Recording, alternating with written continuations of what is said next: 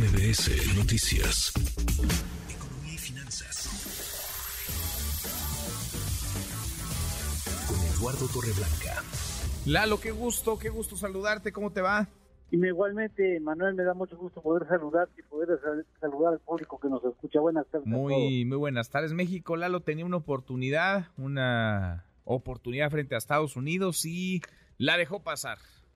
Pues al parecer hasta el momento la deja pasar y explico al público. Canadá y México iniciaron conjuntamente un proceso contra la Unión Americana como socios comerciales del TEMEC por la manera en que eh, Estados Unidos calculaba el contenido regional en procesos productivos del ramo automotriz.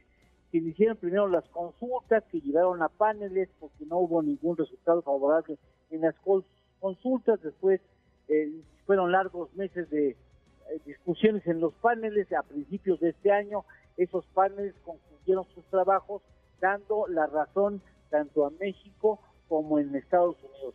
Habían concluido periodo de 75 días de consultas y después paneles a lo largo de muchos meses. Finalmente, México y Canadá tenían la razón. Estados Unidos debía de transformar la fórmula que eh, realiza para obtener el asunto del contenido regional de ciertas piezas automotrices.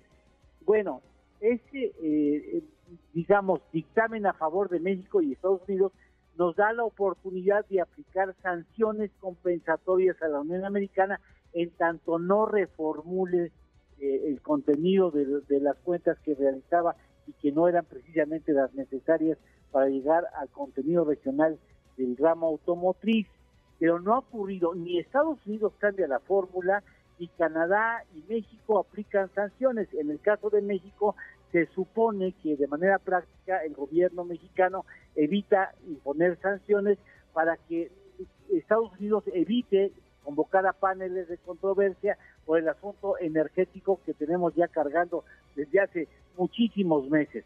Eh, el caso es que eh, eh, esto está en un stand-by, pero las cosas pues evidentemente van a cambiar porque vienen tiempos electorales y los congresistas republicanos sobre todo, pero también algunos demócratas van a presionar muy fuerte al presidente Biden para que ya tome decisiones más firmes en contra de las posiciones que no favorecen a Estados Unidos en la, en la forma en que México se conduce en términos comerciales a partir del TEMEC, por lo que es muy probable que este asunto pues acabe con sangre en el camino, es decir, con ya eh, medidas más fuertes para México, para que México responda y que también Estados Unidos pueda responder a lo que nos corresponde a nosotros como rasgo a favor en el terreno automotriz.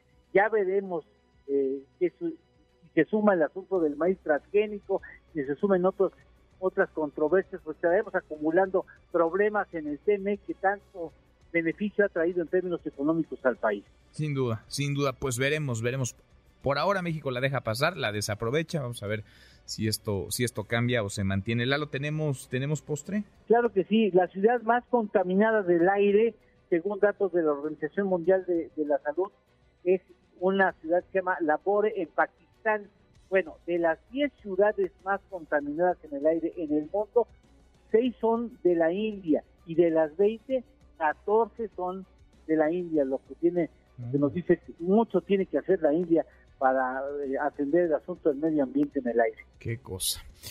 Pues sí, abrazo, gracias Lalo, uno de los retos globales. ¿eh? Buen provecho, Manuel. Muy, muy buenas, tardes. Es Eduardo, Eduardo Torreblanca. Redes sociales para que siga en contacto: Twitter, Facebook y TikTok. M. López San Martín.